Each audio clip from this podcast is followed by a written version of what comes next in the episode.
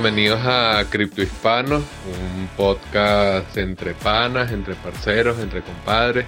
Una conversación distendida para hablar sobre Bitcoin, blockchain, criptomonedas y su adopción en Latinoamérica con Cristóbal Pereira, Alejandro Beltrán y quien les habla Javier Bastardo. Esta segunda temporada vamos a enfocarnos en entrevistar a aquellos exponentes de la tecnología acá en la región, en Iberoamérica, y pues esperamos que sea de su agrado y que nos acompañen en este nuevo viaje que emprendemos hoy.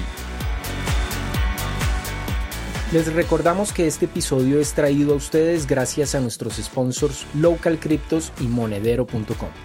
¿Necesitas cambiar bitcoins por dólares, euros, pesos o bolívares? Usa Local Cryptos, el mercado peer-to-peer más seguro. Local Cryptos es una plataforma sin custodia. Esto quiere decir que no necesitas dejar tus claves privadas en manos de nadie para cambiar tus bitcoins. Otras plataformas son centralizadas y custodiales, lo que las hace blanco de ataques. Solo en 2019 más de 4 millones de dólares en criptos fueron robados por hackers. Con más de 100.000 usuarios, y más de 40 formas de pago, Local Cryptos es el mejor lugar para comprar y vender bitcoins. Regístrate ya en localcryptos.com. Monedero.com recibe y envía tus criptomonedas de la manera más sencilla, sin líos ni comisiones.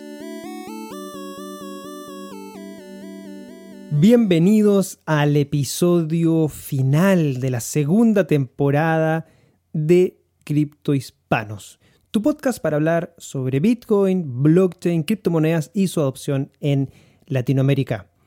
En esta oportunidad me acompañó mi pana colombiano Alejandro Beltrán y estuvimos conversando con Rodolfo Andragnes, presidente de la ONG Bitcoin Argentina, miembro, fundador y nodo argentina de la Alianza Blockchain Iberoamérica y un reconocido también Bitcoiner latinoamericano.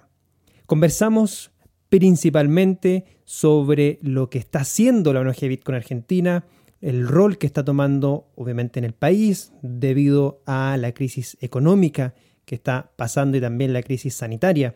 Conversamos también sobre los proyectos que está liderando la ONG para luego hablar más a nivel regional de la Alianza Blockchain Iberoamérica, sus pensamientos, el por qué se fundó esta alianza y qué es lo que están haciendo para poder aportar al ecosistema. Y terminamos finalmente conversando sobre su apreciación personal, su reflexión con respecto a Bitcoin. Ese Rodolfo del año 2011 que conoce Bitcoin hasta el año 2020, ya casi 10 años. ¿Cuáles han sido sus reflexiones, los conocimientos que ha adquirido?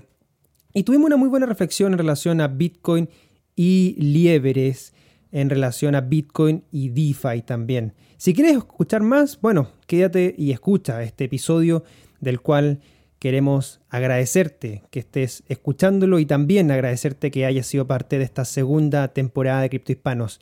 Recuerda, síguenos en nuestras redes sociales arroba criptohispanos en Twitter, Instagram, también en YouTube y por último en nuestro canal de Telegram arroba criptohispanos para que estés atento a nuestra tercera temporada. Sin más preámbulos, vamos con el último episodio de esta segunda temporada. Y bueno, para acompañarme en esta conversación, tenemos a mi más querido parcero llave fish colombiano, Alejandro Beltrán. Hola Alejo, ¿cómo va todo? ¿Cómo ha estado esta semana? Hola Cristo, muy bien, muy movida, eh, con muchos temas. Eh, se ha movido también mucho las noticias, todo lo que está pasando en el mundo cripto y pues obviamente muy honrados de tener eh, en, nuestro, en nuestra final nuestra final de Cripto Hispanos, al Bayern del, del, del cripto en Latinoamérica, al Bayern Múnich, al doctor Rodolfo, eh, una eminencia en el ecosistema durante muchos años, y que la idea hoy es, es que, que, podamos conversar con él, eh, hacer una retroalimentación de todo lo que ha pasado, también su trayectoria, que nos cuente un poco eh, qué está haciendo actualmente, eh, cómo ve el ecosistema y pues nada, Rodo, muy, muy honrados de tenerte acá en Cripto Hispanos. Muchísimas gracias por invitarme. me encanta participar de este podcast. Excelente.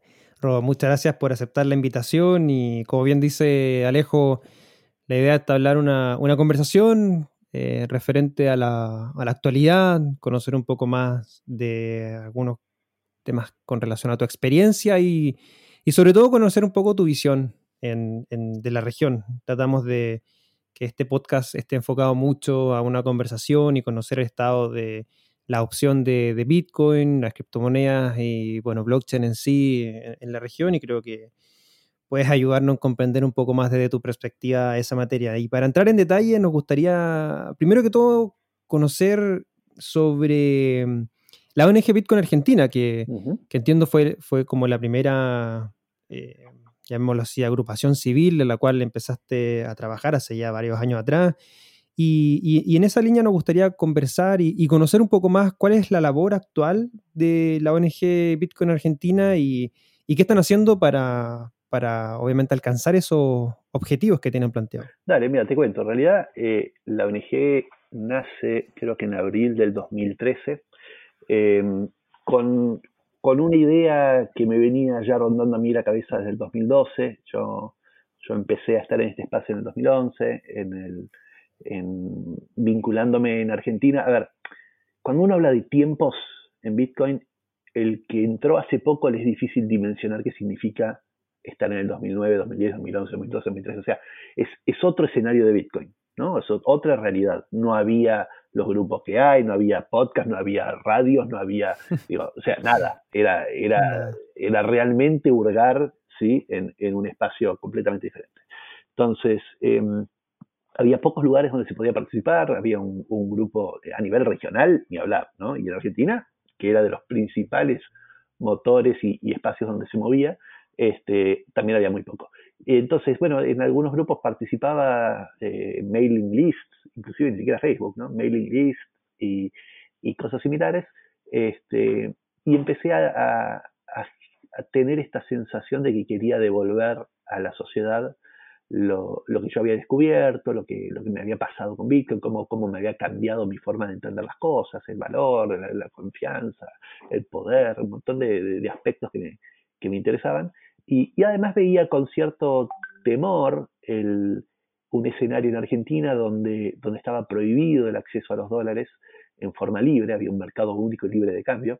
único y libre era es una, forma simpática de decirlo, ¿no? Porque era, era, no era libre.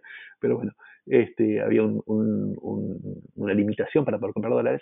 Y, y, en ese momento Bitcoin estaba muy mal visto, tanto que cuando quisimos hacer el primer eh, ONG iba a ser Fundación Bitcoin Argentina y nos bocharon que dijera Bitcoin. No pensaban que era una cosa que tenía que ver con un bien social. Con un bien social.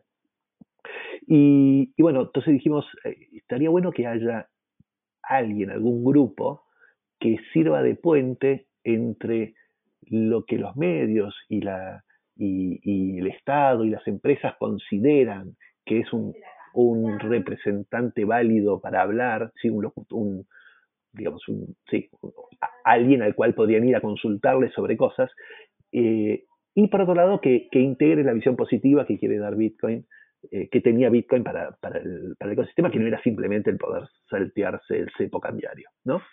Entonces, eh, cuando decidimos llamarnos Bitcoin Argentina, hubo, hubo en su momento una, un, en, en el ecosistema, como, ¿por qué ustedes se dicen Bitcoin Argentina? ¿Quiénes, quiénes son ustedes para, para autonombrarse Bitcoin Argentina?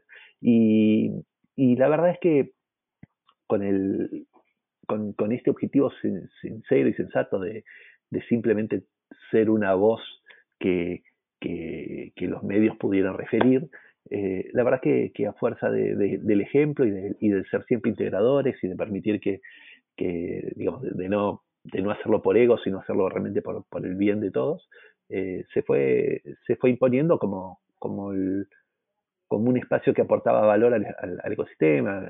Al poco tiempo terminamos fundando, bueno, haciendo la primera conferencia latinoamericana de Bitcoin, que fue la BitConf, este, armando el espacio Bitcoin como un, como un centro, digamos, de, para que los emprendedores del ecosistema pudieran, interactuar. Entonces, la verdad que, la ONG tuvo ese objetivo, el ser, el dar una visión positiva sobre el potencial de la tecnología en un entorno que era bastante negativo al Bitcoin y al, y al tema del acceso de dólares de forma libre.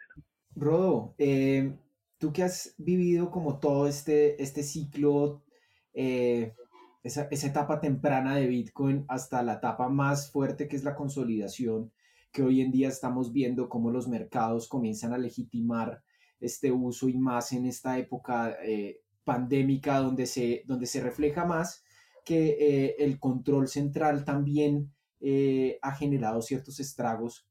Y, y, pues entrando un poco en esa materia económica, ¿cuál crees que es la realidad, pues principalmente en, en, en, en, tu realidad que es Argentina, como argentino? ¿Cómo has visto esta adopción de Bitcoin a partir de este fenómeno que está pasando eh, el fenómeno pandémico, el fenómeno, pues también que es un fenómeno socioeconómico eh, en Argentina a partir de todos los efectos políticos que ha tenido. Eh, ¿Cómo has visto, cómo has visto eso? Vivimos con, con, Mariano, con Mariano de, de, Maker, de, Maker vimos, vimos algunos de los fenómenos, pero quisiéramos verlo de una persona que realmente ha tenido una trayectoria mucho más extendida que, que otras personas que, digamos, que llegamos, llegamos hace unos pocos años? Eh, a ver, a, veces, a veces hago este comentario, pero Argentina te empuja al Bitcoin. No hay un, no hay otra mejor forma de decirlo. Em,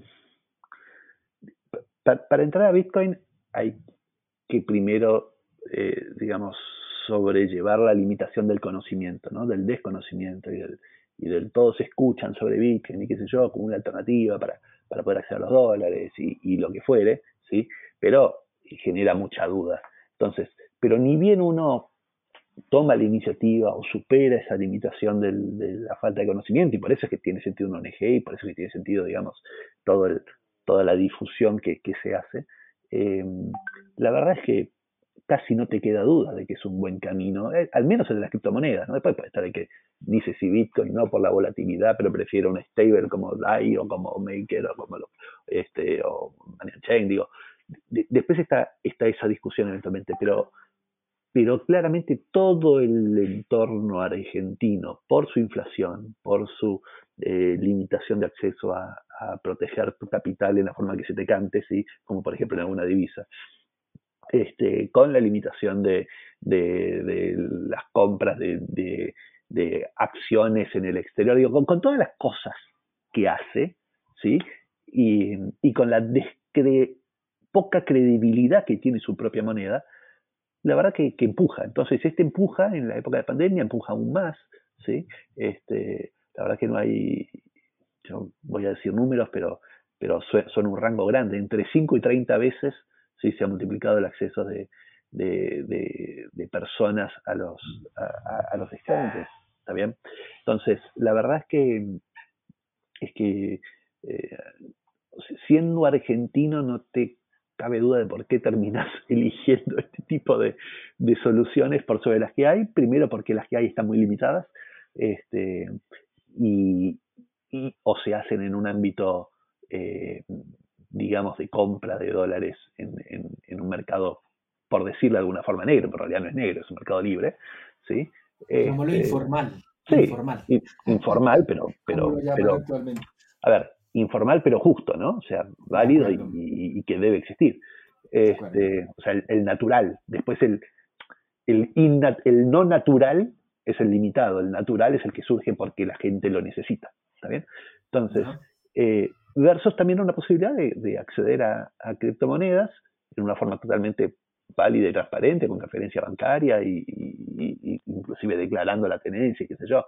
Entonces, creo que están las condiciones como para que se, dan las condiciones como para que en Argentina el que quiera estar tenga las razones para estar y tenga las capacidades y las herramientas para hacerlo.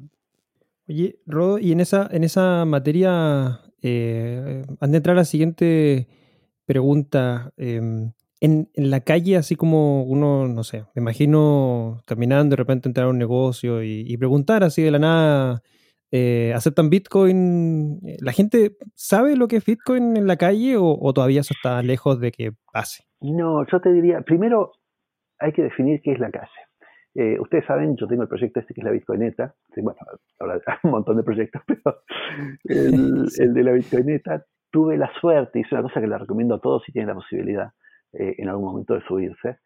Eh, tuve la suerte de, recorrer con la Bitcoineta el, el, parte del país, ¿no? Y, y una cosa es lo que vemos en nuestro ámbito más cerrado de Buenos Aires y capital y qué sé yo, y otra cosa es lo que ves cuando pensás en un país total, ¿no? Cuando pensás en Argentina.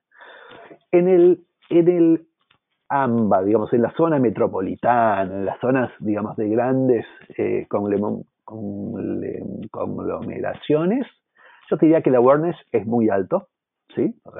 qué sé yo, te digo, 70-80% de la gente, si le decís Bitcoin, sabe al menos de qué se trata. ¿sí?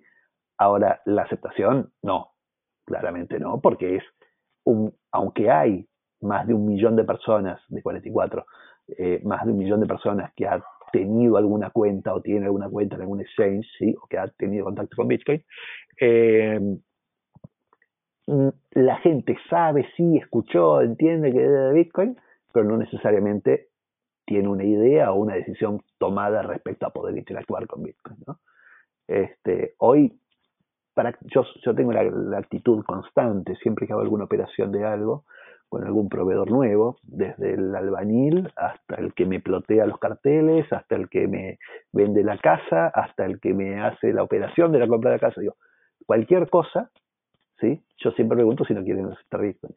Y, hoy no me pasa que alguien me diga que no sabe qué es Bitcoin. Entonces, no, con eso no, pero, pero no que no sepan, ¿no? Así que awareness, que es el, principal, el primer paso, hay. Concepción últimamente de que es una alternativa interesante para estudiar, para entender, hay más ahora que antes, ¿sí? Nosotros acabamos de hacer una conferencia que se llama Descentralizar y tuvo más de 16.000 vistas, ¿está bien? Este, en Argentina, con foco 100% argentino, ponemos economistas argentinos, o sea, la verdad que fue un muy lindo evento.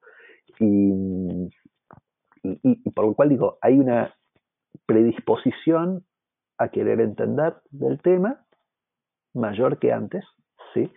No por Bitcoin en sí y por los éxitos de Bitcoin, sino por los fracasos microeconómicos del país, ¿se entiende? Eh, así que bueno, ese es un poco el escenario que veo yo. Muchas gracias por compartir eso, Rodo. La verdad es que eh, creo yo que también esa materia, esa labor que están haciendo eh, con la Bitcoineta, creo que es fundamental. Y bueno, lo tuvimos acá en Chile también, cuando fue la BitConf en Chile. Y, bueno, subimos también que estuvo dando su vuelta por Uruguay.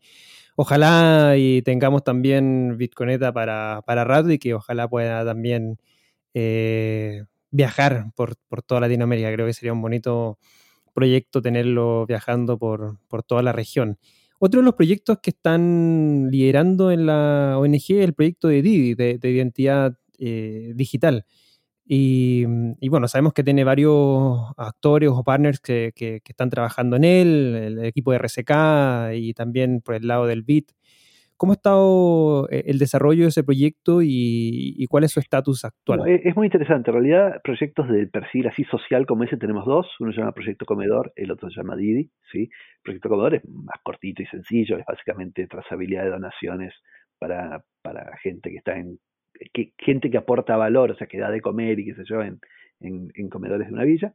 Eh, y después tenemos este otro proyecto, que es el proyecto Didi, ¿sí? que ahora creo que se llama ID, qué sé yo, una cosa así, este, que, que, tiene varios actores, como bien dijiste, no solo está RSK, está la gente de Atix, está la gente de NEC, está la gente de Accenture, está la gente del BID, está la gente de...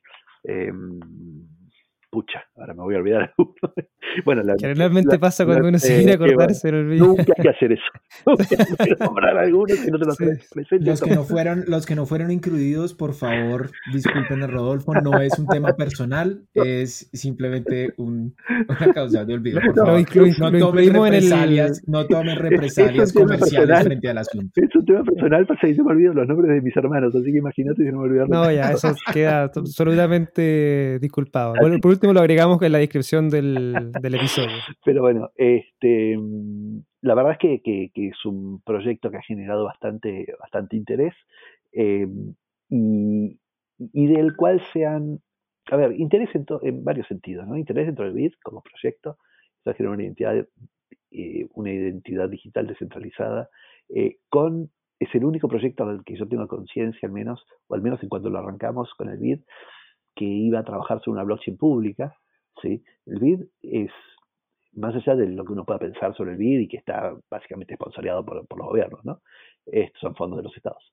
Em, pero, pero tiene una mirada bastante amplia y bastante objetiva sobre, sobre las blockchains. ¿sí? Ellos están desarrollando la chain, que es una blockchain cerrada, permisionada y todo lo demás, pero igual han invertido en proyectos que trabajan sobre blockchains abiertas y públicas. ¿no? Y eso es, reconocible y es una de las cosas que, que nos motivó a querer trabajar con ellos, que ellos, más allá de su perfil, ¿sí? no dicen que necesariamente las permisionadas son la solución a todo. Eh, así que bueno, sobre, ese criterio se, se, montó esto, aunque es multi-blockchain, ¿sí? va a funcionar sobre blockchain, sobre RCK, sobre cualquier EVM compatible, este, sobre, la BFA, Blockchain Federal Argentina. Entonces, la idea es desarrollar una identidad digital que se va alimentando de relaciones. ¿sí? ¿Qué quiere decir que te limitas de relaciones? El, hay una cosa muy común en, en Argentina, se llama ronda, ¿sí? En, perdón, no en Argentina, en realidad pasa en toda Latinoamérica y en varias partes del mundo, pero con nombres diferentes en cada lugar. Básicamente es como un, un grupo de ahorro, ¿no? Yo somos 10, cada uno pone 10 mil pesos, ¿sí? Y uno, según la periodicidad con la que se pone la plata, uno se lleva 100 mil, eh, entonces, este mes me tocó a mí, el mes que viene te toca a vos, y si es por semanal, bueno, cada semana, pero ese dinero en general no es dinero bancarizado, entonces es una informalidad, tanto desde el lado de que yo lo tengo, ¿sí? como desde el lado de que yo lo estoy usando para pedir un crédito y pagar un crédito. Entonces, la idea de este, de este parte que se llama Ronda eh, tiene con poder certificar en forma privada, independiente y vos solo, con quien quieras, ¿sí? demostrarle que tenías 10 mil pesos porque participaste de la ronda, ¿sí? pagaste todos los meses porque está certificado que lo fuiste haciendo, ¿sí? obtuviste el, el, digamos, la bolsa de 100 mil alguna vez, pero seguiste pagando, entonces poder demostrar ciertas cuestiones informales ¿sí? para obtener lo que le decimos reducción de la pobreza, ¿sí? de, de la penalidad de la pobreza. El pobre, al no tener eh, todo transparente y todo bancarizado y todo, todo eh, más fácil de evaluarte tu potencial de riesgo, ¿sí? Eh, se determinan aplicando siempre tasas más altas. Entonces, por ejemplo, con Semillas, que es un, una ONG que trabaja en el barrio, barrio Villa 31, es el más grande de, Argentina, no sé si es el más grande, el, más, digamos, icónico de, Buenos Aires, el, entonces, con, por ejemplo, con, la ONG Semillas, ellos entregan créditos, ¿sí? Y van a utilizar este perfil crediticio informal del individuo, ¿sí? Para alimentar su estructura de, de, riesgo, análisis de riesgo de la sociedad. Esto mismo se viene hablando con algunos bancos, se viene hablando con, con, con otros tipos de empresas también, con, con Rappi, con, con otras, para, para evaluar si sus propios empleados pueden tener alguna identidad eh, digital descentralizada y que les permite acceder a créditos a diferentes tasas. Este, entonces, la verdad que es, muy interesante el concepto este de poder registrar formalmente algo que se hace en informalidad, ¿sí? Para poder demostrar a quien vos quieras, y solo con tu permiso, ¿sí? Tu perfil. Y, esto inclusive viene validado, no es que es lo que más le haya gustado a la ciudad de Buenos Aires, pero sí se han sumado en otra parte del proyecto, que es con esta misma identidad digital poder, em, poder certificar ellos. Hay, hay un, camino iniciado en, hace un par de años que es darle tenencia, propiedad, digamos, a los que viven en, las villas miserias, ¿no? Eh, que es un desafío complicado, porque una vez que vos tenés propiedad podrías vender y entonces podría venir gente a comprar el terreno. Bueno, un concepto de gentrificación delicado, por lo cual no se puede simplemente la propiedad y que es todo un, modelo un poco mucho más grande.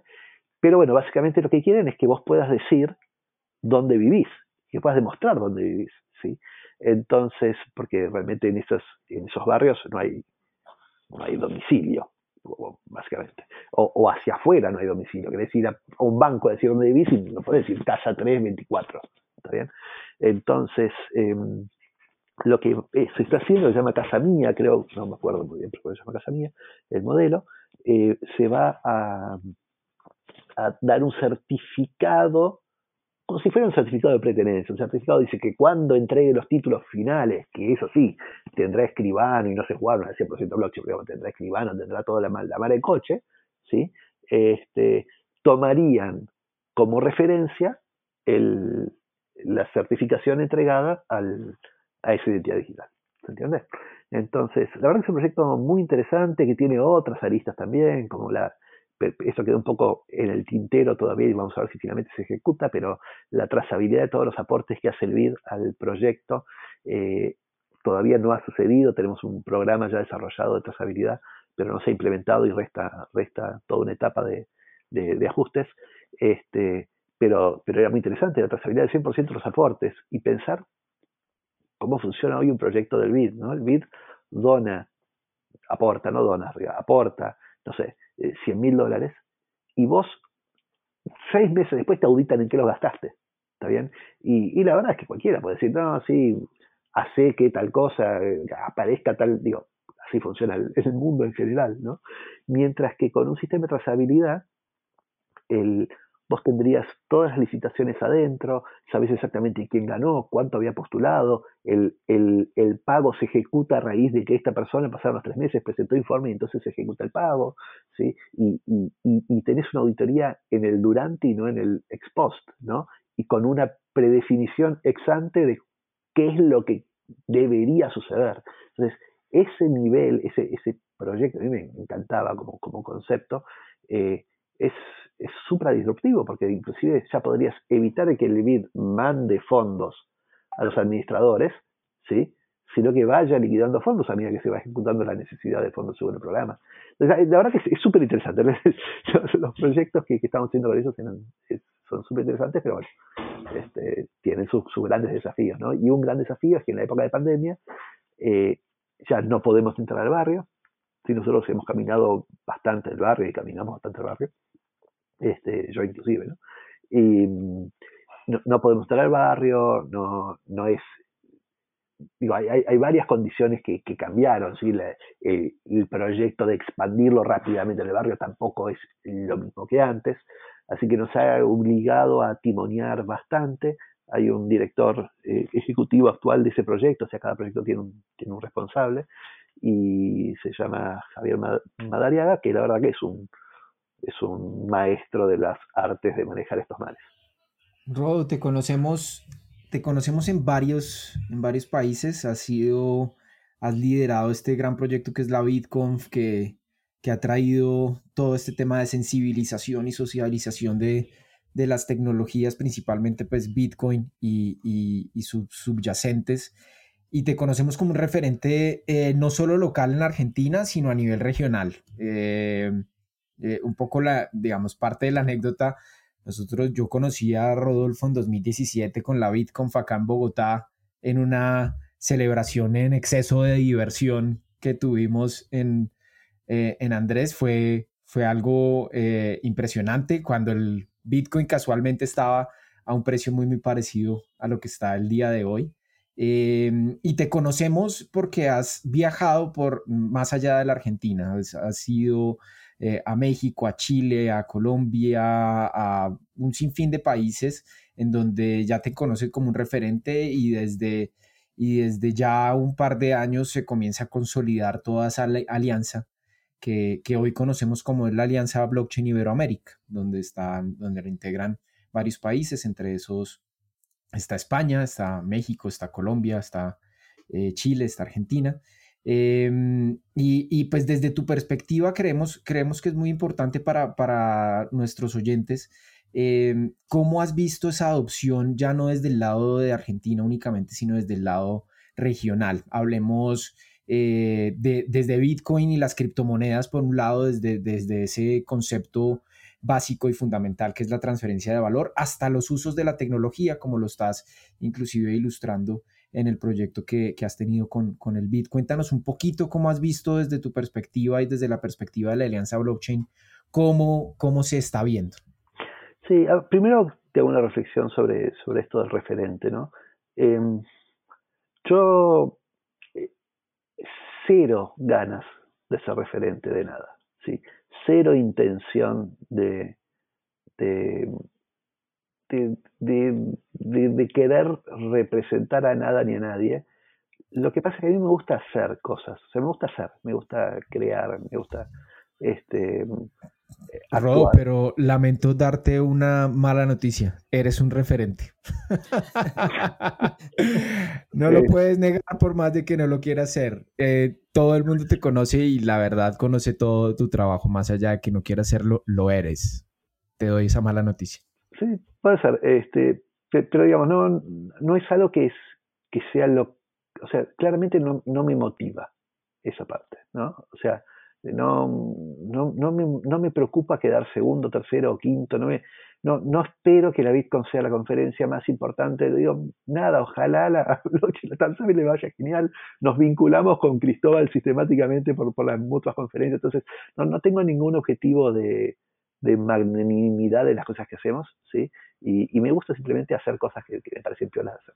Eso, eso por un lado, y, perdón esa referencia, pero, pero me pasa mucho, ¿no? Que me dicen esto y yo digo, la verdad que no, no sé por qué, pero, pero bueno, puede ser que termine pasando. No, pero yo doy fe, sí, que, que la intención de Robo siempre es aportar y, y, más que como de por atrás, eh, como tipo casi backstage, aportando y ayudando y conectando y, y, hemos tenido muy buenas relaciones, como él menciona, por, por el tema de, la, de las conferencias, así que también hay aportar a, a, esa visión o ese mensaje, Robo. No, y lo importante es que no dejes, no dejes de, de de realizar todo lo que realizas porque es un aporte muy, muy importante al ecosistema sin, para duda. Exacto. Y también que se unan las fiestas cripto como siempre. sí, totalmente.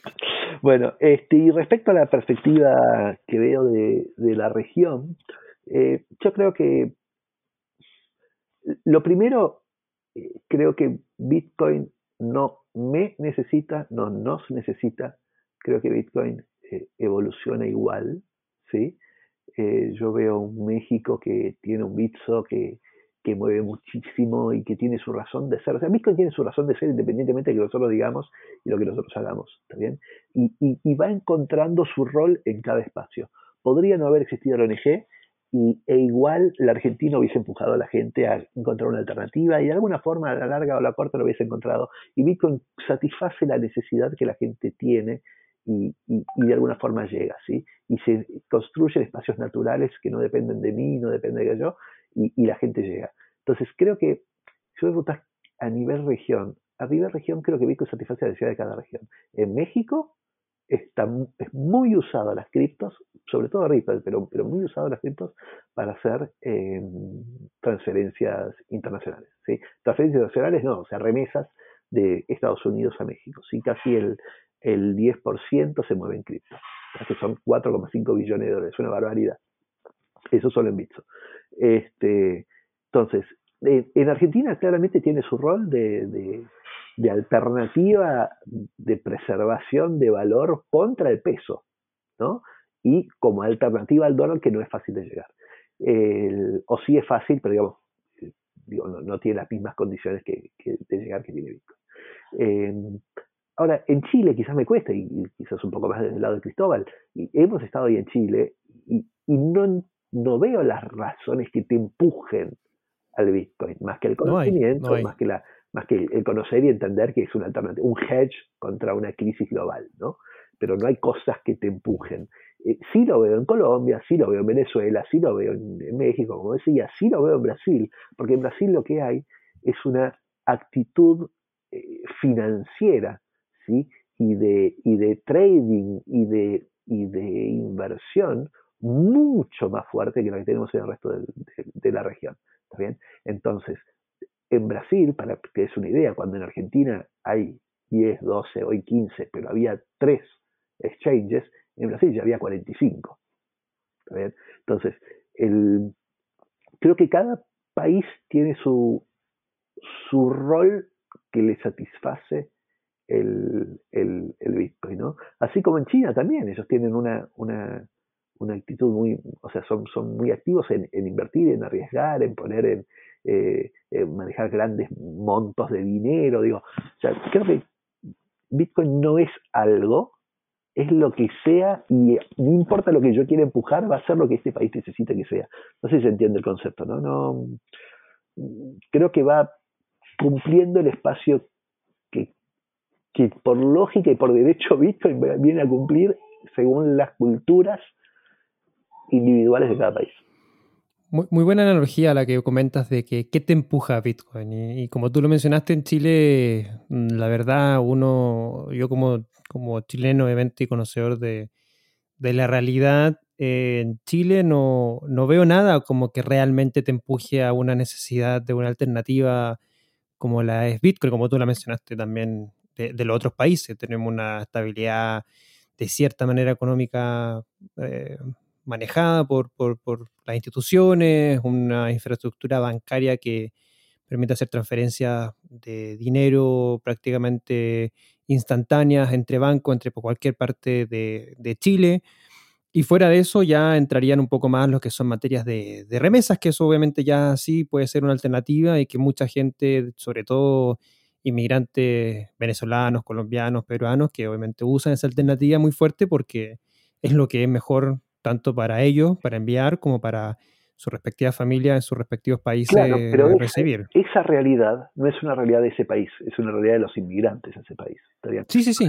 eso... esto es una cosa nueva. Todos los países tenemos, perdón el placo, todos los países tenemos, tenemos eh, varios, por desgracia, por desgracia de Venezuela, la verdad que acá en Argentina los, los recibe de brazos abiertos, ¿no? Pero, pero eh, todos los países tenemos muchos inmigrantes de otros países y Hoy igual creo que Argentina los expulsa por, naturalmente, ¿no?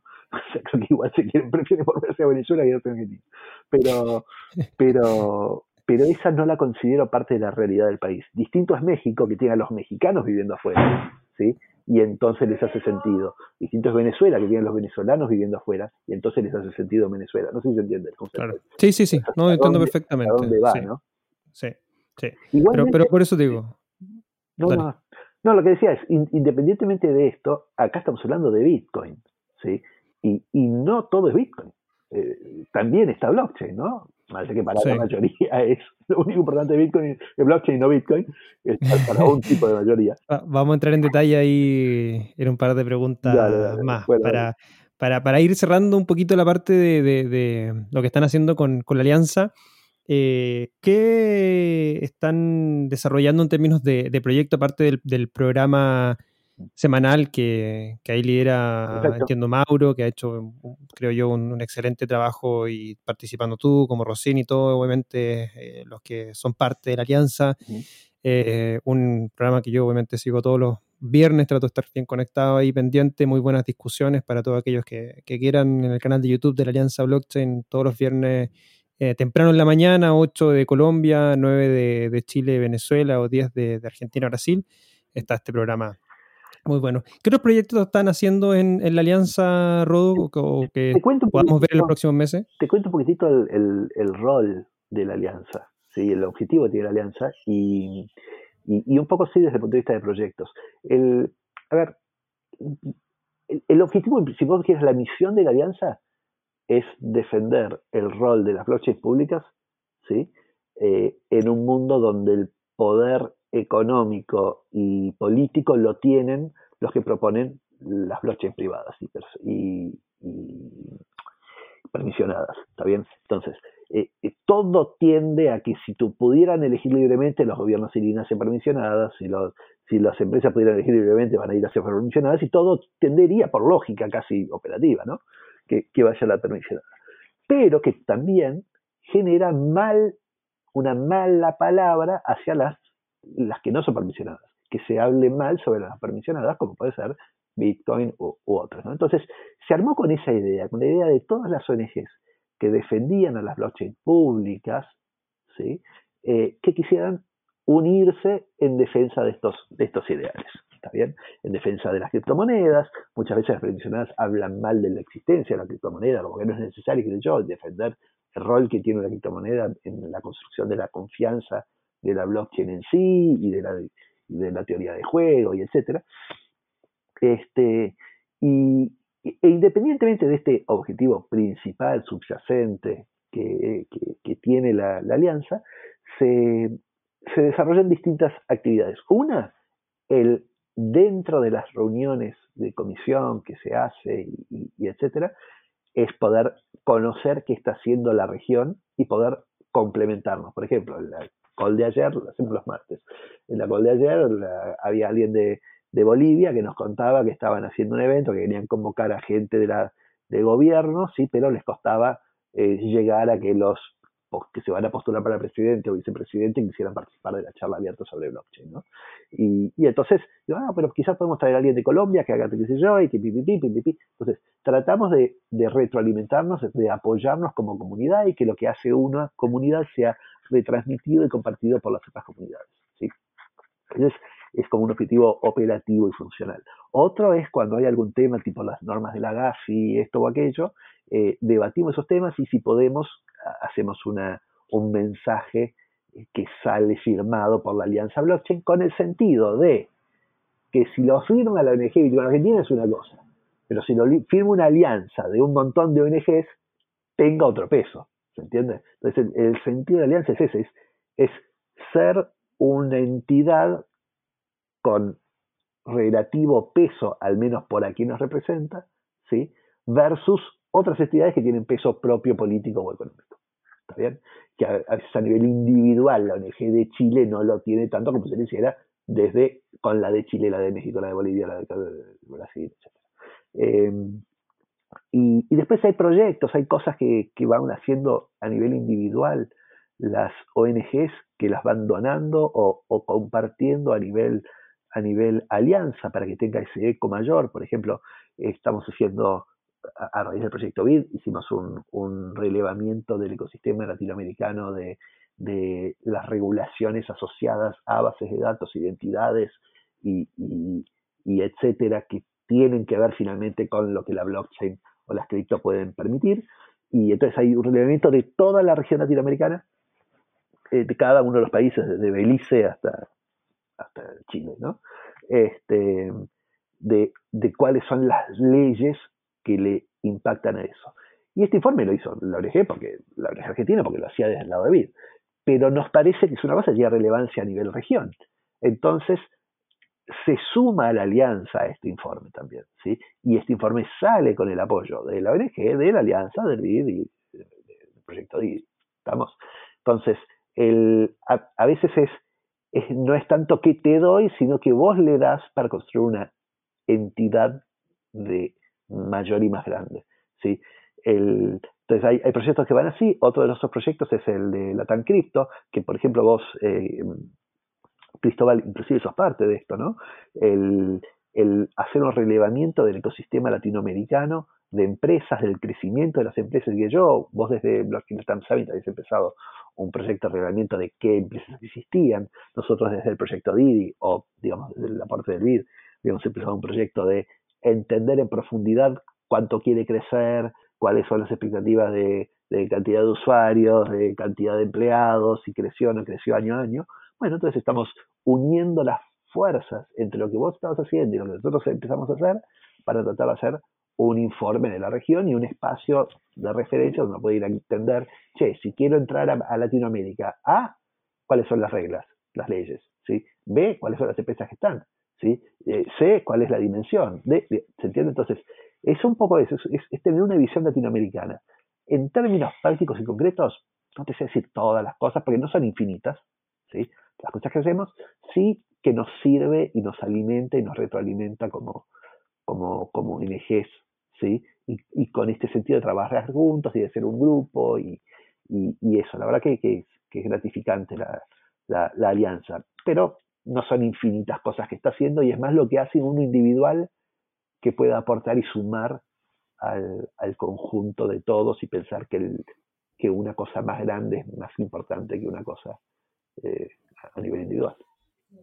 Sí, solo ahí para, antes de darle pase a, Alejandro, eh, sí, el labor que estamos haciendo en, levantar el, ecosistema o darle una continuidad, creo yo, eh, muy importante. Yo personalmente recibí muchas eh, eh, felicitaciones por ese primer mapa y la labor que logramos hacer y creo que es importante actualizar porque creo que hay mucho crecimiento de un año para otro Así que a todos los que nos estén escuchando, estén atentos a, ese proyecto que, vamos a estar trabajando en conjunto. Así que agradecido también de, integrarme ese equipo de trabajo y bueno, vamos con, Alejo. Bueno, pues nada, grandioso lo que están haciendo desde, desde, ese, desde el enfoque. Eh, pero entonces vamos a un tema un poco más personal. Rodo, Rodolfo el Bitcoiner. Eh, Rodolfo, desde, desde tu perspectiva hace 10 años versus lo que ves ahora, ¿ha cambiado tu visión sobre Bitcoin para bien, para mal? Eh, ¿Qué te da ese, ese Rodolfo de hace 10 años versus el Rodolfo actual con respecto a mm. Bitcoin? Ah, primero es un... Yo, siempre digo que, que lo más importante en este espacio es dudar, ¿no? es, es tener una mirada crítica. No, por eso no me gusta cuando dice maximalista. Yo no me considero maximalista. Yo me considero una persona que reflexiona sobre los pros y contras, pero que encuentra respuestas generalmente positivas hacia lo que permitiría o promete hacer eh, Bitcoin o, las criptos, ¿no? Entonces creo que, que hoy tengo un, hay un Rodolfo mucho más sólido a nivel conceptos y conocimientos y confianza solo porque tuve 10 años de preguntarme cosas. Y esto es inevitable en comparación con alguien que recién entre. ¿sí? Alguien que recién entra, que entra por el precio, que entra porque le entendió de blockchain, que entra porque le gusta. Digo, es inevitable que, que, que yo tenga mayor solidez probablemente en la defensa de algo, este, que, que otros que vendrán con, muchas dudas y críticas, pero porque todavía no atravesaron todo ese camino. Entonces, creo que el tiempo lo que te da es, solidez conceptual, solidez eh, de, confianza. Ahora, también sería sonso imaginarse que ese es el único camino al cual te lleva el tiempo, ¿no? Porque el tiempo te, te lleva a que vos puedas reflexionar. Ahora, nadie dice que las respuestas que se vas a encontrar siempre son positivas. Entonces, también a veces encontrás cosas que te generan dudas, encontrás eh, cosas que quizás todavía no resolviste de cuál sería el impacto. Por ejemplo, a mí, una cosa que me preocupa, y justo ayer hice un posteo al respecto en, en Bitcoin Argentina, eh, una cosa que me preocupa es, ¿me frega cuánta energía consume eh, la minería? La verdad, me importa poco y nada, ¿sí? porque creo que lo que sobra en el mundo es energía.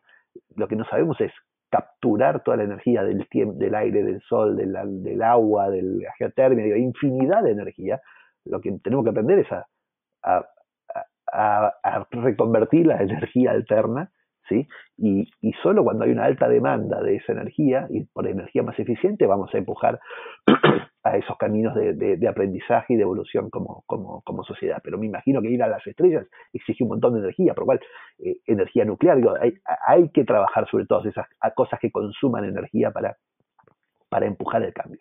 Así que a mí las crisis no me preocupan. Sí me preocupan esas cosas que, que me son un poco más difíciles de, de dimensionar, que, que no digo que somos los culpables, pero pero si vos haces cosas de alto consumo energético y genera mucho calor, bueno, eso afecta al calor, emisión de calor, ¿no? Y, y vos decís, sí, pero lo llevamos a la zona donde hace mucho frío. Y es cierto que emitir en zonas de mucho frío un poco de calor no es lo mismo que en una zona de mucho calor emitir más calor, ¿no? Este, pero, pero, pero el impacto ecológico de eso a mí es una cosa que, que no me gusta mucho y me hace reflexionar sobre sobre, bueno, sobre el post, aunque sigo pensando que es el, el, proof of work, sigo pensando que es el mejor modelo, bueno, pero tiene esa cosa que, que me, me, importa un poquitito. Y ayer, eh, otra de las cosas que me preocupaba era el CO2, ¿no? Que la emisión de carbono, o sea, la huella, la huella que hacemos en, en, en, el mundo sobre esto. Y la verdad que hice un cálculo rápido, rápido o sea, según las estadísticas que existen, y somos el 0,00008% de la emisión de carbono. Entonces, digo, vos me hablas del consumo de energía como si fuera un problema. A mí un me frega.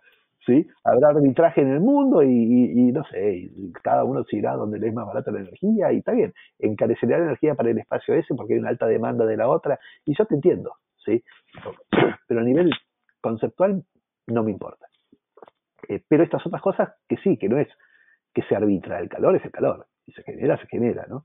Este, entonces, eh, digo, creo que hay que ser reflexivo ampliamente sobre distintos aspectos, sobre, sobre si la volatilidad a la larga en algún momento nos va a llevar o no a, que se imponga o no se imponga, y qué pasa ahora con el Jiffy, viene frega Jiffy, pero digo, eh, tenés que reflexionar y, ver si seguirse contando respuestas positivas, y si no, ser lo suficientemente maduro para no creer solo porque sí, ¿no? O sea, tomar la decisión. ¿Te quedás? ¿Te quedás a pesar de que no tenés respuesta? ¿Te quedas a pesar de que pensás que en realidad esto no te gusta y no te cierra tanto? Bueno, cada uno toma sus decisiones. Pero, pero es un Rodolfo, digamos, que, que, que maduró mucho en ese sentido. Igual siempre fui bastante reflexivo y autorreflexivo, pero, pero mm, creo que, que más sólido y, bueno, y con conceptos más desarrollados sobre la descentralización. Tengo un, una visión sobre la descentrología, creo que es una, palabra que me gustaría imponer y, que creo que tiene sentido, empezar a imaginarnos cómo sería una sociedad más descentralizada y qué se necesita para llegar a esa sociedad descentralizada. No es sencillo, vos hablas de, de sí, todo mucha más transparencia, pero más transparencia genera también inacción, porque si todo lo que hago me van a ser juzgado, a veces dejo de hacer solo por no ser juzgado, por el temor a ser juzgado. Es y si todo lo que hago lo están viendo, dejo de hacer por temor a ser juzgado de lo que estoy viendo o por temor a equivocarme. Si la sociedad no aprende a manejar el error y a, aceptar el error, ¿sí? y a aceptar que una idea no es necesariamente un error, o sea, que una decisión no es necesariamente un error, sino consecuencias con las que yo estoy dispuesto a afrontar y que otro quizás no. Y entonces le parece mal a uno y a mí. Entonces, eh, creo que hay todo un, tema sobre la descentralización que es importante que empecemos a entender y a, profundizar yo esto lo llamo descentrología, este, que es el estudio del impacto que podría tener la descentralización en las sociedades y cómo deberían evolucionar las sociedades para llegar a ese escenario, ¿sí? donde esa descentralización genera a la larga valor y no que genere eh, inacción. ¿Se entiende? Entonces, me encanta, yo soy, me encanta filosofar, me encanta este tipo de cosas. Bueno, antes no las hacía. Muy muy reflexivo lo que estás comentando recién, porque claramente creo que, como tú lo marcaste, el que está entrando hoy día todavía no ha entrado en una fase tal vez de reflexión. Creo que comparto esa línea. Me ha, pasado también a mí, bueno, entré en 2015 con una perspectiva, una, un interés de conocer y, y, de a poco creo yo que el último año ha sido un año más de reflexión con materia de, de la tecnología en sí, del, proceso que estamos viviendo, de materia económica y bueno, un sinfín de otras cosas que, que, te dan a, muchas materias a, ir cuestionando varias cosas y, yo me he dado cuenta de muchas cosas que antes estaba totalmente equivocado de, de, mi manera de pensar y que, y que veo yo que es, un, es, un, proceso, son etapas que uno, que uno va viviendo, pero, pero eh, concuerdo con esa reflexión eh, que, haces y, me gustaría seguir un poco en, esa materia eh, reflexiva para, ir finalizando y, conocer cuáles son tu, perspectiva también en materia de lo que se está haciendo en, sobre las mismas redes de Bitcoin y, sobre todo en lo que se está trabajando en todo este ecosistema DeFi que, que, también está trabajando en, principalmente en Ethereum hoy día, porque obviamente es la red que que permite por todo el desarrollo de los contratos inteligentes y donde está la mayor cantidad de programadores y usuarios fuera de, Bitcoin. Eh, pero en Bitcoin también se está llevando o tratando de llevar un, espacio en, esa materia. Eh, Lightning Network, ¿cierto? Es como, se podría catalogar como de cierta manera algo dentro de DeFi. Se está trabajando con el equipo de RCK también en, montar, bueno, está Money Chain, que, que ya es un stablecoin sobre Bitcoin. ¿Tú, visualizas que, exista potencial para desarrollar eso en Bitcoin? ¿O, cuáles son tus perspectivas o reflexiones con materia de, este ecosistema DeFi? Eh, por desgracia, no, es algo muy común que yo haga el prejuzgar, ¿sí? pero a, veces cuesta salirse de eso hasta cierto punto. ¿no? Eh, yo he visto, he visto varias veces querer alejarse de Bitcoin en el centro del debate, ¿no?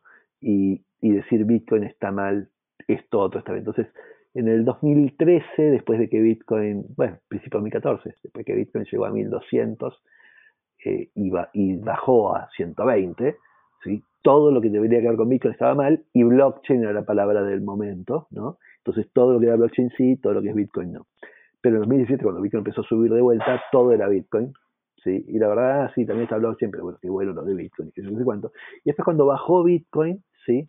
El, aparecieron las stablecoins, ¿no? De vuelta, entonces sí, todo lo que es stable sí, todo lo que es Bitcoin no, porque es muy volátil y eso no sé cuánto. Y, y a todavía yo creo que Bitcoin va a estar sistemáticamente en este, en este ciclo donde no es relevante, es súper relevante, no es relevante. Súper relevante, no es relevante, súper relevante. ¿Está bien? Entonces, a veces siento como que Bitcoin camina solo por el centro, ¿sí? Y le dicen un montón de cosas y le ve, no importa, sigo caminando despacito, tranquilo, la tortuga, ¿sí? Camina, camina, camina y va a llegar a la. Este, y lo demás lo veo a veces como las liebres, ¿no? Como, como el que el que sí, no, y somos los mejores, y, y entonces junto los millones, y soy, si soy el más rápido, si soy, pero... Y soy súper descentralizado. Soy súper descentralizado. este, y, y, básicamente que todos querrían tener en su, en, su empresa, la, la, liebre, ¿no? la tortuga, que, que, encima la tocas con un palito y parece que no hace nada. vos decís, sí, bueno, pero quizás Bitcoin también está desarrollando cosas. ¿Qué está desarrollando? Entonces, este, si lo veo a DeFi haciendo mil y, y, Bitcoin, ¿qué están haciendo? ¿Hace cuánto están haciendo Lightning Network? Entonces, realmente Bitcoin es la tortuga. Pero, pero, pero realmente a paso constante y, y, y con la meta vista allá adelante, moneda, reserva de valor, lo que vos quieras, pero, pero básicamente ser un, un sistema confiable, etcétera. ¿Está bien? Entonces, todo lo demás me gusta, sucede alrededor, no es que no, existe, ¿sí? Y hasta uno podría dejar a Bitcoin solito ahí y, casi ni prestarle atención, no importa, será lo que tenga que ser y, ya caminando. Por lo cual, sí está bueno estar viendo qué pasa en la blockchain, qué cosas puedo hacer con la blockchain, qué pasa con las stables, qué puedo hacer con las DeFi. Vos decís, ¿es indispensable que las DeFi funcionen sobre Bitcoin? No lo sé, creo que Bitcoin a la larga, si es el sistema monetario de reserva de valor más importante, entonces el valor se, sostiene, se, construye sobre aquel. Vos tenés una empresa, ¿sí? Las empresas cobran con, pesos argentinos, cobran con dólares. Entonces, si la reserva de valor se hace en dólar, el ecosistema y la economía sucede alrededor de, ese, de esa reserva de valor. Y si Bitcoin se convierte en la reserva de valor por, por antonomasia, por, por, por principal, ¿sí? probablemente también requiera que todos los otros elementos que se usen para la economía, de alguna forma tengan una pata con este valor. Entonces, esto, digo, a la larga imagino que Bitcoin igual va a tener ese rol y, va a ser esa concentración de valor. Si vos me decís, sí, pero espera, de trillones de dólares van a estar en dólares, eh, van a estar en, en dólares digitales, ¿sí? Y Bitcoin quizás no tenga toda esa concentración. Puede ser, puede ser que inclusive suceda eso, que las stables o las DeFis o qué sé yo. Las DeFis es otro tema, ¿no? Pero que las stables concentren un montón de dinero a la larga. Pero, pero no creo que vayan a ser el depósito de referencia de valor. Y eso sí creo que le va a seguir quedando como referencia a, a Bitcoin. ¿Por qué?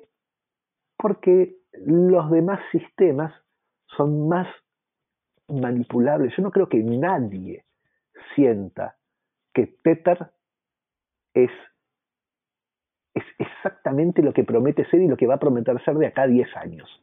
Yo no creo que nadie se imagine que MakerDAO no va a cambiar y va a ser una tortuguita que camina despacito hacia adelante de acá a 10 años. Yo creo que ningún sistema monetario, ni el de Money Chain, por desgracia, digo, va a ser una cosa tan sólida, estable, constante y como me lo imagino ¿sí? a Bitcoin. Entonces, eh, ante ese escenario, me parece un escenario donde sí es más descentralizado que la emisión monetaria de un Estado, sí es más, pero igual no es, no goza del 100% de mi confianza en un plazo largo, ¿está bien?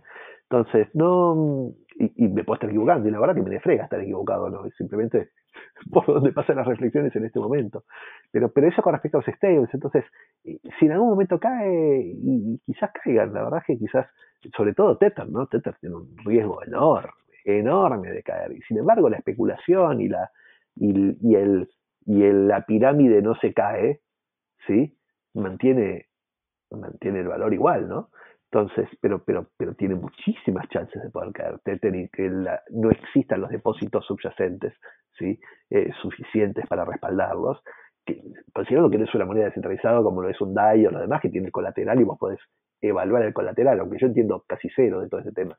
Este, no, no, admito que no me he dedicado a entender sobre, sobre stables en, profundidad.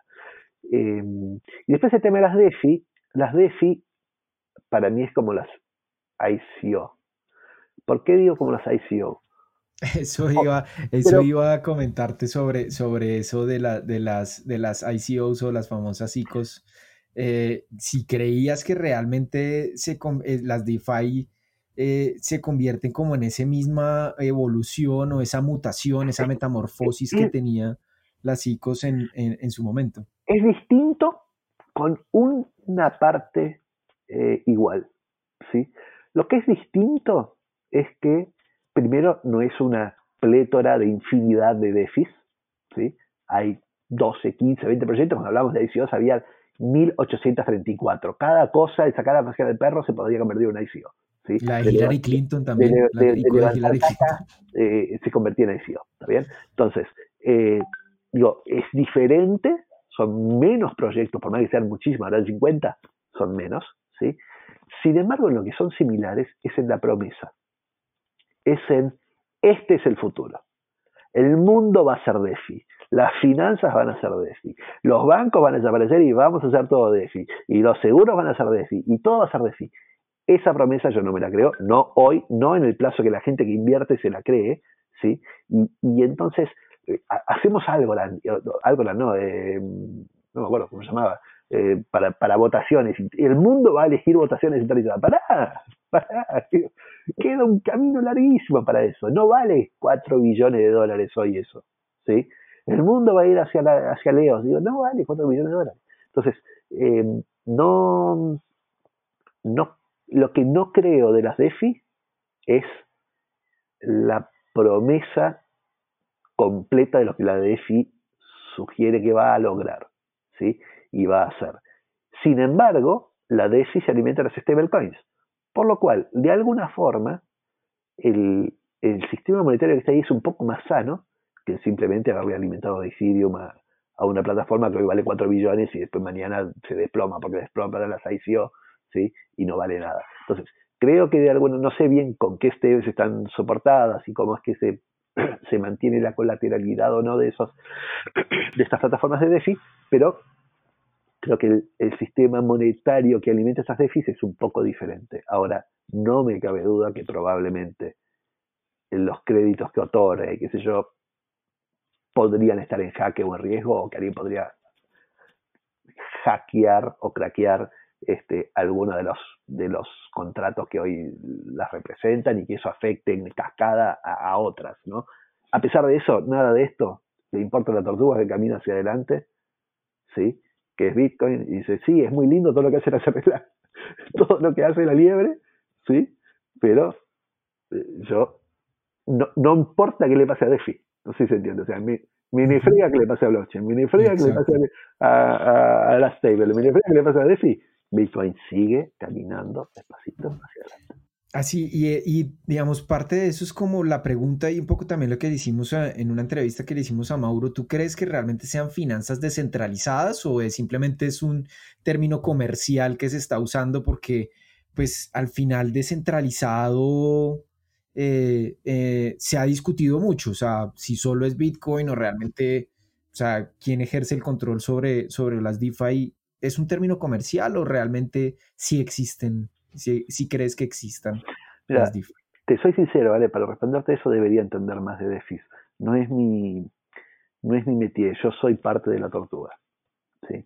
No, no, no logro que me genere interés el, las liebres. no, me, no, no, no le dedico tiempo a, analizar sobre las blockchains, no le dedico tiempo a analizar sobre los stables, no le dedico tiempo a analizar sobre las sobre, sobre los DEFIs, ¿sí? sobre los modelos, no entiendo qué hace Compound, no entiendo qué hace AVE, no genero intereses yo de, mi tenencia de Bitcoin, soy un nabo que lo pierde y todo el mundo se invierte, y yo no, quizás no necesito hacerlo, quizás en mí está simplemente ayudar a hacer entender sobre, sobre este espacio y sobre este ecosistema y que el que entró después se haga millonario y vea y sepa que tenía que hacer esto, bien por él, pero no está en mi, mi motivación, en mi personalidad, no sé, no quizás por cómodo, quizás por, por lo que sea, ¿no?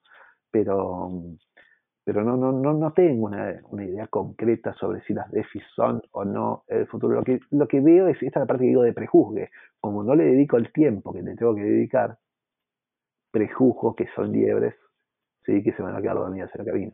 Entonces, em, no sé, no, no, no, no, no soy idóneo, o sea, te mentiría, construiría una respuesta que, que, que, no es así. Y una de las cosas que quizás quería, quería decir, que, que, tiene que ver con la Bitcoin y tiene que ver con el poder hacer las cosas que hago, ¿no? Em, más allá de que, de que el valor generado por la Bitcoin, el valor económico generado por la Bitcoin, tiene que ver con el esfuerzo y el camino iniciado nosotros en el 2013, ¿sí? Eh, pero hoy la verdad es que la Bitcoin es el, el, gran motor de las cosas que hacemos. El, o sea, la Bitcoin es un proyecto sin fines de lucro que, que el, el 100% del capital que, que, genera está a disposición de generar más cosas. Y, y de alguna forma es lo que me apoya a mí para poder hacer. Nosotros con la Bitcoin se fundó la ONG, con la Bitcoin se fundó la Alianza Blockchain, con la Bitcoin se fundó la Bitcoineta, con la Bitcoin se funda... Entonces, es, es, y la Bitcoin es la que tiene referentes y entonces dispara a los demás. Entonces, la verdad es que, es que eh, yo estoy agradecido de, de también poder estar haciendo lo que hago porque, porque tenemos la espalda para hacerlo. No es fácil empujar y emprender desde la nada, ¿no? De acuerdo. Así que, nada, también hay que, hay que entender por qué uno puede hacer lo que hace. Claro, claro que sí. Eh, pues Rodo, excelentes reflexiones de, de, lo que hemos tenido en, esta, en este gran episodio. Eh, Rodo, para terminar un poco, ¿te gusta el fútbol? ¿Eres hincha de algún equipo? Eh, Admito que no, pero te va a ser difícil encontrar. Uy, un argentino que le gusta el fútbol. Lo ¿Ustedes lo entrevistaron a Alejandro Lanzas? No, todavía no lo hemos, no lo hemos entrevistado, no, tenemos, no hemos tenido el lujo de, de contactarlo al doctor Palanchas bueno, directamente. Ali, esa pregunta es para Alejandro. Fanático número uno Bueno, pero ¿te gustan los asados? Infinito. Ah, Infinito. Si no es fútbol, es asado. si no es fútbol, es asado, ¿cierto? Locos por el asado. Me vinculé con Saifedian justamente por el asado, para que te des una idea. Ah, mira. Vamos a hacerte una, una pregunta. Le gusta el asado y le gusta el fútbol también. Dijo que cuando estuviera en Chile íbamos a jugar un partido de ah, fútbol cuando conversé con él. Voy a hacerte una pregunta. ¿Qué pedazo de qué parte de, de, de las carnes o cuál carne identificas más con Bitcoin? como concurso para recomendarle a todos. Oiga, esta carne me identifica con Bitcoin. El asado de tirada es, es Bitcoin para mí. Che, qué pregunta difícil. Ah, corchado, corchado. Eh, Uno jugosito, tierno, que todo el mundo quiere. No, quizás sería la entraña, no sé cómo le dicen ustedes. ¿no? Porque, sí, sí, entraña, entraña también acá en Chile. probablemente la entraña, porque, porque casi siempre sale igual, ¿sí? Siempre es, es entre tierna y, un poquitito dura, digamos. Y, no hay mucho que hacerle, es, así como está, ¿viste? Entonces, eh, está bien que la podés, le podés poner cosas al entraña para que sea, pero supongamos tirando la carne al asado, nada más. Eh, mientras que el vacío hay que trabajarlo más, el, lomo te puede quedar crudo en el medio, el, el, la bondiola, digo. Creo que la entraña es, es como bastante constante. Si se te puede secar si es muy finita, todo bien. Pero, mm, esto dentro de, de, dentro de tirar algo, ¿no? Pero, pero sí, quizás le, diría la entraña. ¿Y con qué vino lo acompañarías? ¿Con qué vino lo acompañarías? Eh, no, no soy muy vinero. Eh, te puedo decir simplemente un vino que me gustó mucho que, que tomé el otro día, un Malbec eh, Reserva San Felicien 2017, realmente me gustó muchísimo y, y, no es un vino wow, pero disfruté muchísimo. El otro día vino un Bitcoiner a, casa y, y, compartimos ese vino y lo disfruté muchísimo. Así que es muy rico el Malbec. Me, hubiera gustado con él. Bueno, es vino argentino el Malbec. Sí, sí, vino argentino, muy, muy Acá casi todos solo tomamos Malbec, así, casi por defecto. Sí. sí. Bueno, gran episodio. Nos pasamos ahí unos minutos del tiempo que teníamos establecido, pero disfruté yo demasiado las reflexiones que nos entrega, como dice Alejandro, el doctor Andragnes. Eh, agradecido de tu tiempo, Rodolfo. Muchas gracias por haber compartido estas reflexiones, tus pensamientos y esperamos también tenerte en el futuro para nuevos episodios. Si hay alguien que tal vez quiera contactarte, cómo lo puede hacer y algunas palabras finales para despedirse también. Sí, contactarme es a través de alguien más que me conozca. Eh, yo mis redes son casi ni las uso, no, no, no, no me no me motiva demasiado el, el, darme así abiertamente, eh, pero sí cualquiera que me escribe por WhatsApp termino respondiéndole siempre. soy, estoy siempre a disposición de ayudar a cualquiera en cualquier momento, en cualquier contexto. Este, Así que nada, me, ubican y, claramente les voy a responder. Y, pero principalmente por WhatsApp. Y, nada, eso. El resto de las cosas, bienvenido. Que no les consulten de fútbol, que no les consulten de fútbol, pero de lo demás sí. No, de fútbol. Soy de River, pero, pero por decir.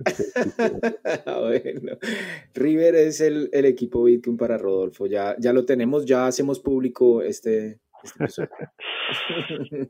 bueno, muchas gracias. ¿eh? Muchas gracias, Rodo. Alejo, te dejo ahí para la despedida. No, muchas gracias a, Rodolfo por su tiempo. Eh, muy buenas reflexiones. Espero que todos los criptohispanos puedan oír este gran episodio eh, y pues que tengan también sus propias percepciones sobre lo que hoy existe en el ecosistema Bitcoin, el futuro, eh, el pasado, el presente, todo lo que nos entaña y todo lo que nos une alrededor de este ecosistema. Muchas gracias a todos por por haber oído este, este gran episodio y nos vemos en, en una próxima en ocasión en Cripto Hispanos. Nos vemos en un próximo, una próxima temporada ya, este capítulo ah, final, episodio 15. Caramba. Sí, pues, amigo. Caramba, Así que el atentos. Episodio, el próxima temporada. ¿Cómo perdón, ¿cómo es que tienen temporadas y terminan en un número impar? O haces 8 eh, y 8, o no haces 7 y 8. Es, es, algo esotérico, es algo esotérico que tenemos. ¿El próximo que tiene 9? No, tenemos. El primero tenía 10, el ah, segundo ah. 15. Está el 15. Ah, pero... 15 en total. Listo, ya entendí. Perdón, perdón. 15, 15. No, no, está bien, 15 en total. 15 episodios en total, segunda temporada. La tercera vamos a ver cuántos episodios armamos. Generalmente terminando las temporadas nos juntamos a ver qué tal fue la, temporada que pasó, reflexiones y qué podríamos cambiar y mejorar y en base a eso planificar cuáles podrían ser lo que queríamos hablar. Muchas gracias, Rodo. Recuerden seguirnos en nuestras redes, arroba criptohispanos en Twitter, Instagram, también tenemos un pequeño canal en Telegram donde principalmente hacemos anuncios, arroba criptohispanos también, y nuestro canal de YouTube, arroba criptohispanos, donde Estamos subiendo todas las temporadas, tanto la primera como esta segunda, en formato video, para aquellos que la acomode más escucharlo también de esa manera.